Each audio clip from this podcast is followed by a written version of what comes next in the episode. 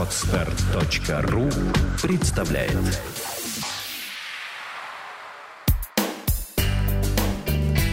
Кино на практике. Авторская программа о том, как устроено кино. Здравствуйте, вы слушаете новый выпуск подкаста «Кино на практике», программа для тех, кто снимает и смотрит кино. Сегодня мы будем разговаривать с режиссером Михаилом Сигалом. Михаил, здравствуйте. Здравствуйте. А, мы вновь записываемся на фестивале «Кинотавр» и будем сегодня спрашивать Михаила о нем самом, то есть о тех фильмах, которые он снимал, а также вообще об общих впечатлениях о фестивале. А, Михаил, в первую очередь э, хочется, чтобы вы рассказали для наших слушателей, с чего вы начинали свой путь в кино. Я в детстве пытался снимать любительское кино на 8-16 миллиметровой камере, когда еще видеокамер в принципе не было вообще никаких никаких. И я там, когда мне было лет сколько-то, 14-15, я что-то снимал с, с товарищами какие-то супер блокбастеры на любительские камеры. А, но это так, это не считается. А потом начинаю такую нормальную деятельность и на путь в каком-то профессиональном чем-то. Я начинал, как многие в современном мире, в нашем и в западном, с клипов. Я снимал очень много клипов, каких-то и реклам. И вот на этой так называемой малой форме я себе набивал руку.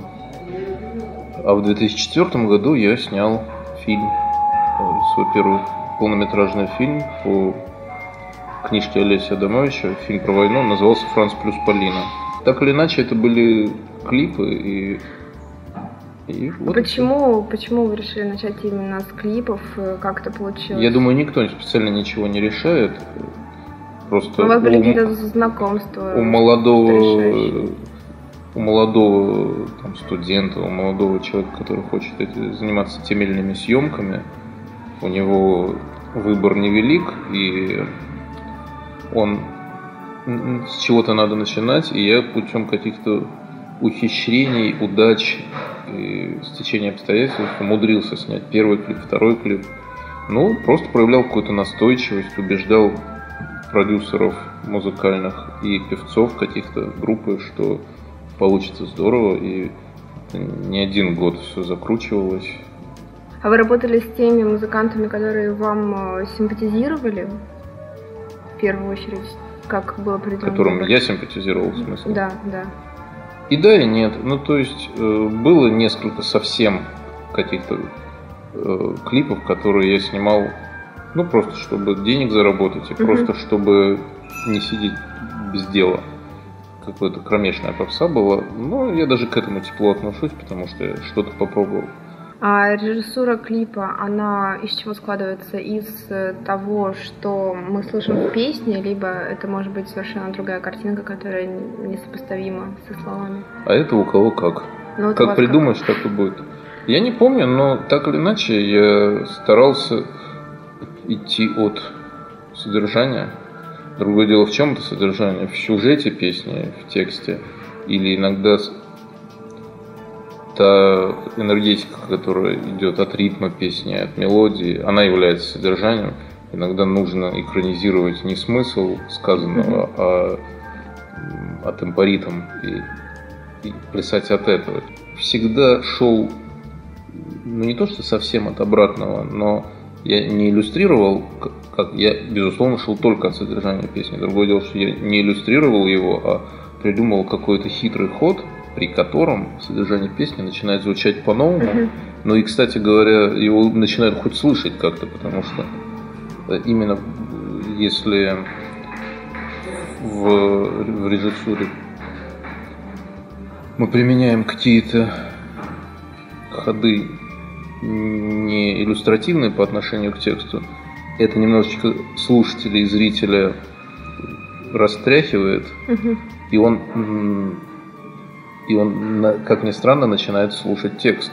Чего бы ни делал, если бы содержание, был, содержание клипа было достаточно иллюстративно, но и, и, и как бы псевдогармонично тексту. Я поняла.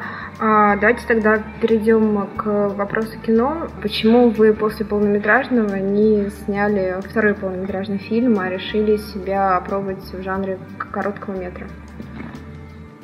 Потому что после первого полнометражного фильма был долгий и простой, и по разным причинам. Но когда этот простой мне надоел, и я захотел снять что-то быстро, сразу, и не объясняя продюсерам, почему это хорошо или плохо, я, собрал группу единомышленников, и мы сняли то, что я хотел. Ну, по своему рассказу, да? То есть вас... Нет, я написал этот сценарий специально, специально да? для этого. Это было так. Я подумал. На самом деле, очень смешно, что причиной создания этого дела угу этой короткометражки был фестиваль Кинотавр, ни больше, ни меньше. Потому что мне э, великий человек, который работает долгие годы на Кинотавре, Екатерина Красновская, угу. э, с которым были знакомы, сказала, вот сними что-нибудь. У нас скоро оставалось, это была зима, февраль, а конкурс через два месяца закрывался. При угу. принятии работы она говорит, сними какую-нибудь короткометражку, все равно, все равно уже только ее можно успеть снять. А раз, угу. может быть, она в конкурс попадет. Угу. Я подумал, ну а чего? Так ничего, а так я сниму. И я по этой идее, подкинутой мне, подумал, так, у меня есть там сколько-то времени на создание сценария, угу. сколько-то времени на подготовку, на съемки, на монтаж. В общем, через два месяца кино должно быть готово. И я договорился с актером Мерзликиным. Ну, это ваш, как понимаю, знакомый хороший, да? Да. Я с ним договорился, что я спросил, какие у тебя есть свободные числа? Вот примерно такие, хорошо.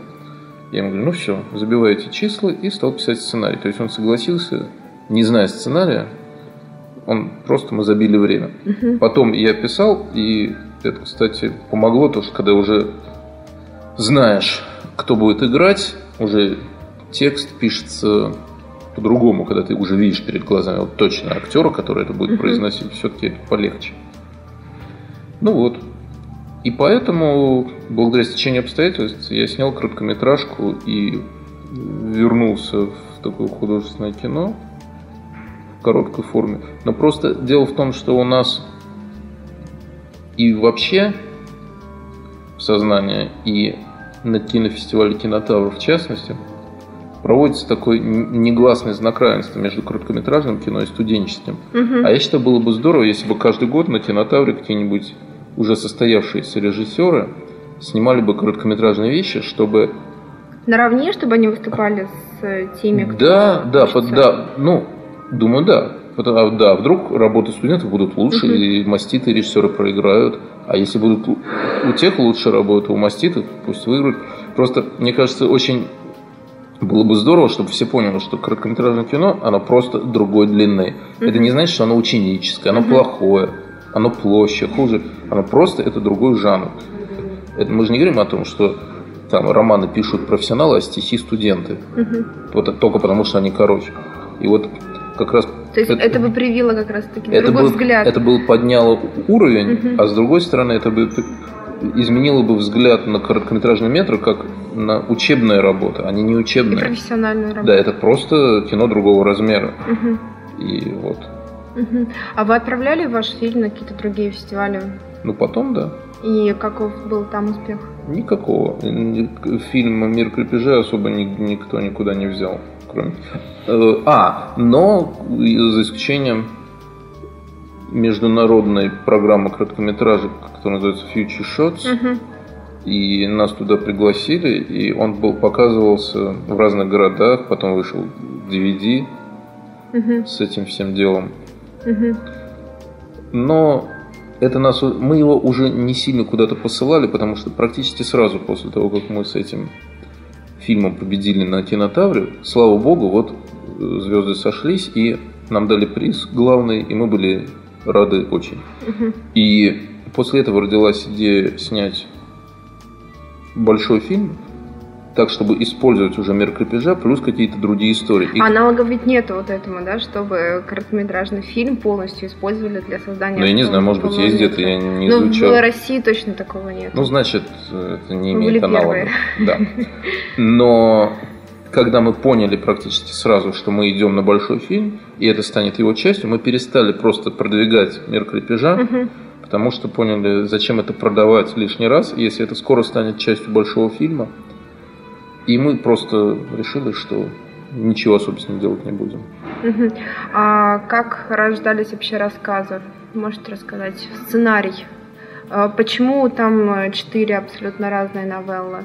Ну, почему вы не сделали вот фильм в каком-то одном жанре, а решили совместить все сразу? Все рождалось просто из головы, а потом записывалось на бумагу. Вот таким интересным образом все и получилось. А вы записываете все на бумагу? Но я когда уже совсем пишу диалоги, я пишу на компьютере, потому uh-huh. что замучаешься потом переписывать все uh-huh. это, это же кошмар. Uh-huh. А если какие-то заметки, то в блокнот. Uh-huh. Но я посчитал, что была, кстати, мысль у продюсеров мир крепежа просто продлить. Но это было бы неправильно, потому что это абсолютно законченная история. Uh-huh. Вот она началась, закончилась, и к ней не убавить, не прибавить. А помимо этого были другие уже либо написанные, либо почти додуманные какие-то короткие истории, которые я сложил в какой-то пазл, придумал сквозную линию и придумал линию того, что это история из фильма, это история из книги, которую писатель принес в издательство. Угу книгу рассказов, и поэтому вот так возник фильм рассказы. Ну, то есть это довольно быстро скомпоновалось, просто когда возникло, и, э, это же не вопрос технического решения, как соединить, там, как расставить. Когда сформировалась идеология, про что хочется сделать кино, неважно, оно полнометражное, со сквозными сюжетом, или из нескольких маленьких историй, все вообще не важно. Это техника, это просто ничто. Угу. А когда сформировалась идеология, то есть я понял, я хочу сделать какое-то художественное человеческое высказывание вот об этом. И... А о чем же, вот если говорить в одном э, предложении, то о чем это высказывание? Социальное кино сквозь призму культуры. Угу. То есть не политических вещей, не... Но политики, мне кажется, там да, все равно много. Ну, она там э, такая, мне кажется, растворена во всем кино, но так или иначе рассматриваются все политические, экономические и еще какие-нибудь процессы сквозь призму культуры общества. И вот об этом фильм рассказывает. И поэтому там достаточно, надеюсь, органично смотрится линия литературы в целом, и то, что все это книга рассказов писателей. Там, то есть тема литературы, она там трогается. А вы писали сразу режиссерский сценарий? Или нет? Нет, ну почему? Ну, или просто сначала? Тут дело не в этом, просто когда режиссер пишет даже литературный сценарий, он уже его делает похожим на режиссерский, когда ты пишешь, у тебя в голове что-то складывается, ты же уже видишь, как это примерно будет происходить. И поэтому то, что ты пишешь, те ремарки, те какие-то замечания, они уже ближе к режиссерскому сценарию, чем просто э, сценарий. А потом у вас вышла книжка одноименная. Да. И вот успех этой книги, он был аналогичен успеху фильма? Вообще никакого успеха не было. Ничего не было. У меня были конфликты с издательством, и потому что они очень, ну, плохо издательство выпустило книгу, она провалилась. От этого я долго рыдал в связи с этим, поругался с ними. Но то есть книга, в отличие от фильма, то есть ее при желании можно купить. Угу. Она там есть и в каких-то магазинах, и в интернет-магазинах, угу. и в онлайне. Ну, то есть, но это если ты уже знаешь про нее и хочешь ее купить, а ведь нормальное позиционирование книги для тех, кто еще не знает и как-то узнает об этом. Угу. Поэтому с книгой рассказы, в отличие от фильма, рассказы гораздо хуже обстоят дела. А вы ожидали, что вот такие сборы от фильма? Ну... Оправдались ли ожидания? Я ничего не ждал. Потому что а какие такие? Большие они или маленькие? Ну, они, я считаю, очень хорошие для... Ну, была применена кино. очень странная схема дистрибьюторами. Они не вкладывали денег в рекламу. Они решили, что вот такое кино, на него не надо тратить деньги на рекламу, а это не оправдается. Надо его как-нибудь запустить, и возникнет сарафан на радио, но вот кто придет, тот придет. И в такой структуре, при таком подходе, когда неизвестный фильм без рекламы собирать такую сумму, это хороший... То есть там вообще не было никакого рекламы бюджета? Ну, рекламы, ну, практически там это, реклама это не назовешь. Угу. Вот. И то, что столько людей посмотрел, это означает, что действительно этот сарафан сработал. И до, до сих пор ваш фильм идет Да, и до сих пор он идет в кинотеатре. Собирает деньги. Но гипотетически можно было бы только догадываться, сколько бы он собрал, если бы эта реклама была. Угу и люди бы знали о нем, потому что... Ну, очень много, да, просто даже не знала. Да, поэтому понятие «хорошо собрал или плохо» – это такое философское понятие. Это, то есть меряется не просто суммой, а угу. в каких условиях, в каких фильм был поставлен, он собрал. Это больше говорит не о фильме, а о подходе к прокату. Угу. А как этот фильм воспринимали в других странах? Были ли вы на показах? Я был много где воспринимали очень хорошо. Другое дело, что когда русский фильм где-то идет, очень часто большинство зала это русские иммигранты. Угу. И это не реакция иностранцев на, на, на, на фильм какой-то, снятый в непонятной для них России, а это э, очень часто реакция иммигрантов. А, а их реакция, она болезненная в каком-то смысле когда большинство зрителей это иммигранты, то для них особую радость доставляет там, какая-то критика России, потому что они уехали от тех, тех проблем. Им радостно, что... И мы им говорим, да, все плохо. И они, и они думают, ну вот, вот, значит, все плохо, отлично. И, но с другой стороны, конечно, и обычные иностранцы много смотрели, и, и много чего поняли, и мне это было приятно. А, и все же вы себя считаете в первую очередь писателем или режиссером?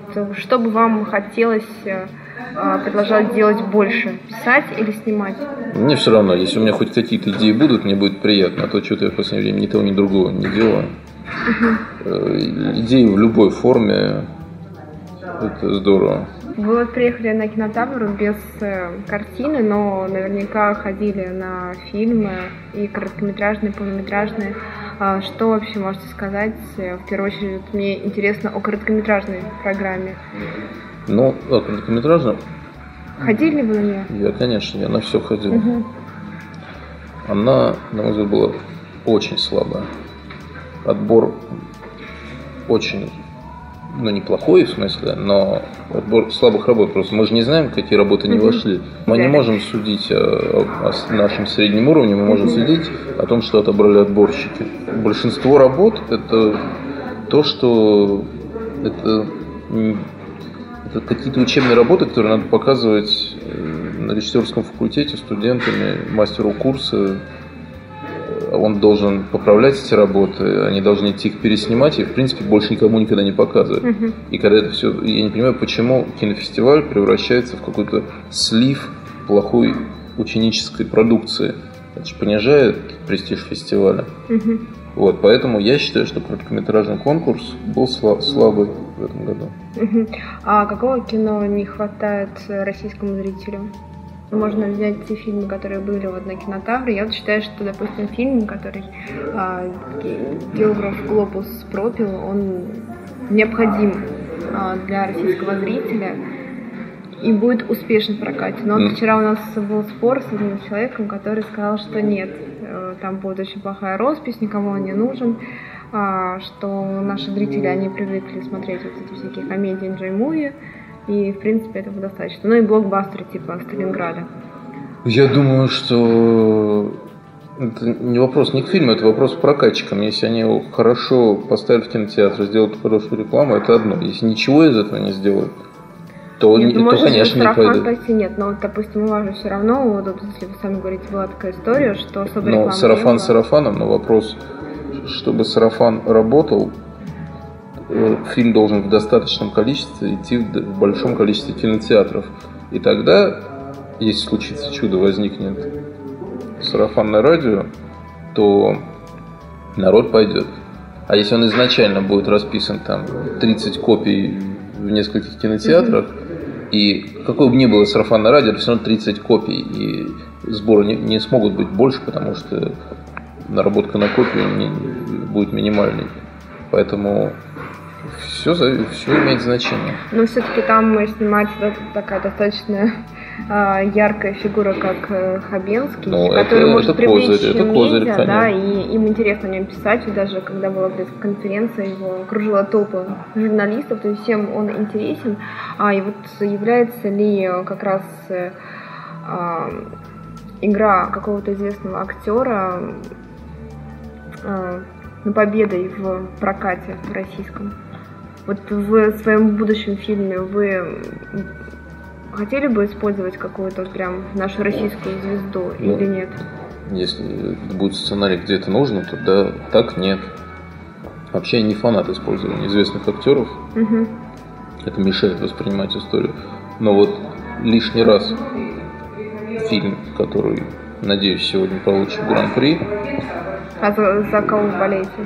Ну, о котором мы говорим, о географ глобус лишний раз доказывает, что когда в хорошей истории актер уместно на своем месте находится, не просто привлечен ради того, что он звезда, uh-huh. а действительно он подходит для этой роли и, и ее очень здорово играет, то ты забываешь о том, что он звезда. Ну, вернее, ты не забываешь, ты радуешься тому, что такая мощная новая работа известного актера. Правил нет. А в рассказы вы хотели взять какую-то звезду? Вот у вас там был Мертликин, наверное, это самая такая медийная личность, да? Кто был в ну, рассказе? Ну, Угольников еще. Ну, Угольников, в принципе, да, из, да, Угольников. из известных актеров все. Ну, у нас очень быстрая была подготовка. У нас были идеи о том, кого из известных актеров mm-hmm. мы еще могли бы снять, но за такой короткий срок мы не смогли найти того, кого мы хотели, чтобы люди были свободны. Угу. И это, ну, То есть это был именно вопрос времени. Да, но в результате я все равно рад, как все сложилось. Я очень доволен кастингом. Но вот он, благодаря обстоятельствам жестким, внешним, вот этот кастинг получился таким. Может быть, было больше времени, и какие-то актеры, которые нас интересовали, были бы свободны. Может, было бы хуже. Так что вот как случилось, так случилось. А Любовь Новикову вы нашли из э, короткометражного фильма «Шиповник»? Да, конечно. Угу. А, и вот у нас еще есть один вопрос от нашего слушателя, я его сейчас зачитаю. Почему многие режиссеры при экранизации книг значительным образом изменяют и искажают источник? Вот такой вопрос. Как вы на него можете ответить? У разных режиссеров может быть абсолютно разная мотивация. Как правило, это делается потому, что это надо делать, потому что чтобы сделать полнометражный фильм, нужно писать сценарий, который требует совершенно других вещей, чем произведение литературное. Это и адап... если это не сериал, а полнометражный фильм, это и адаптация ко времени, потому что ты вынужден выкидывать какие-то линии, что-то делать, выбирать, про что ты снимаешь кино, угу. и вылетают целые линии, целые персонажи. Потом какие-то решения, которые, эпизоды, которые в книжке были убедительно выражены средствами литературы, если их напрямую просто перенести в кино, будет неинтересно. Нужно придумать какой-то эквивалент киношный тому, что описывается литературно. И это может потребовать введения какой-то новой сцены, нового эпизода.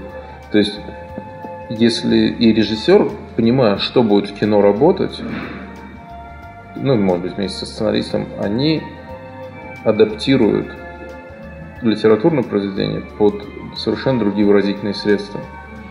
Другой вопрос, делают ли это они по уму, и это просто такой бандитизм режиссерский, когда, а, это не нужно, это меняем, а я вот так хочу. Но тут вопрос этой меры – но то, что А есть другие режиссеры, не будем показывать пальцем, которые, у которых репутация режиссеров, экранизирующих классику, которые очень слово в слово все делают, и мы как бы должны этому радоваться. Говорить, вот посмотрите, как он бережно отнесся. А толку от этого никакого, потому что э, ну возьми книжку и почитай. Э, а иногда вот эта вот попытка держаться за букву произведения, за то, что вот мы очень бережно относимся, это в результате получается плохое кино. Угу. Вот. А вот из последних экранизаций что вам понравилось? Ну, я так на скидку не вспомню. Анна если... Каренина, допустим, которая... А, Анна Каренина, американский да, фильм? Да, американский. Вот фильм. это худший фильм всех времен и народов, да, я ярый противник. Ну, это... Это же необычная постановка. Мне кажется, это за гранью обычности и вторичности именно по форме. Вот то, что дают э, кучу бонусов этому фильму с точки зрения неожиданной формы, это какой-то кошмар 30-летней давности. И э, это такая плохая студенческая работа, вот эта Анна Каренина. С каким-то бюджетом, но это я ярый противник этого фильма. А что-то положительное можете вспомнить? Географ глобус пропил. А вы читали, да? Я не читал книжку, но тут другой момент, что я ее хочу почитать теперь. Это, кстати, очень замечательно. Когда вот после, фильма, мотивация, да? когда после фильма возникает желание прочитать книжку, это же здорово. Угу. Но если я посмотрел фильм, и он прекрасный, то это можно сказать, что это хорошая экранизация, потому что неважно, достаточно ли полностью книга доведена до экрана, или она явилась толчком и снята по мотивам, угу. это уж как пойдет. Но вот этот фильм отличная. А вам интересно будет читать книгу, уже зная, чем все закончится? Да, очень интересно. Угу. Тем более, что мне сказали, что действительно много в фильме пропало угу. из, из, из книжки. Я... И еще неизвестно, что мне больше понравится. Фильм, где все выкинуто, угу. или книжка, где все есть. А, еще есть вопрос у редактора программы Марии Интиной. Марта, давай. Михаил, скажите, а почему со времен фильма «Брат» так и не появилась а, герой нашего времени. Ну, или, может быть, вы считаете, что он появился в кино. Нет ли желания снять такой фильм, да, вот как предъявить такого национального героя, каким в свое время был Данила Багров? Сразу многими ответами хочется ответить на этот вопрос. Во-первых, все хотят сделать героя нашего времени, но одного желания мало. Его невозможно вычислить. Я вот однажды меня пригласили на телевизионную передачу с обсуждением темы герои нашего времени. Собрались поэты, писатели, психологи и прочие люди. И они умно, ну и я был втянут в этот разговор, обсуждали этого героя нашего времени. Но абсолютно бессмысленно, его невозможно вычислить, сформулировать, а затем про него написать. То есть его уже нет? Нет, он есть, но он найдется сам. Есть же знаменитая фраза там про кто-то говорил, что вдохновение невозможно искать, его можно только найти. Вот когда появится, никто же не искал э, там, того же Багрова. Вот. Он не был там вычислен благодаря точному пониманию, кто же герой теперешнего времени. Получилось, получилось. Это абсолютно иррациональный процесс, почему какой-то персонаж становится героем. С другой стороны, если быть честным, мне кажется, никаким не был героем. Это вот все э, никаким Данила Багров в исполнении Сергея Бодрова не был героем нашего времени. Это очень узкая, узкокультурная была история, которую любят раздувать до того, что вот он был мега-героем нашего времени, тра-та-та, им дышало время. Мне кажется, это все абсолютно придумано. Это все реклама СТВ, вот что я думаю. Э, конечно, это был популярный фильм, люди его смотрели, но вот, э, э, вот такая вот такой превосходной степени говорить об этом, о том, что вот он был героем нашего времени. Мне кажется, вообще в наше время герой кино не может быть героем времени, потому что значение кино для аудитории перестало быть тем огромным таким божественным явлением. Оно перестало просто им быть, поэтому каким бы ни был удачным фильм с интересным найденным героем, он может нравиться тебе лично, еще кому-то, но понятие героя времени, оно из кино уходит уже, уходит и уходит. А, Михаил, спасибо за интересный разговор. Я искренне с нетерпением жду вашего нового фильма, потому что я считаю, что «Рассказы» был одним из лучших фильмов в этом, а, нет, точнее не в этом, а в 2012 году. И очень радуюсь тому, что он еще идет. И кто еще не посмотрел, обязательно сходите. Не скачивайте его, а именно посмотрите в кинотеатре. Да, все, огромное спасибо. Все на фильм «Рассказы», кто не посмотрел. А с какого? 17 да, октября 17 октября. все на фильм режиссера Велединского «Географ. Глобус пропил». Сделано на podster.ru Скачать другие выпуски подкаста вы можете на podster.ru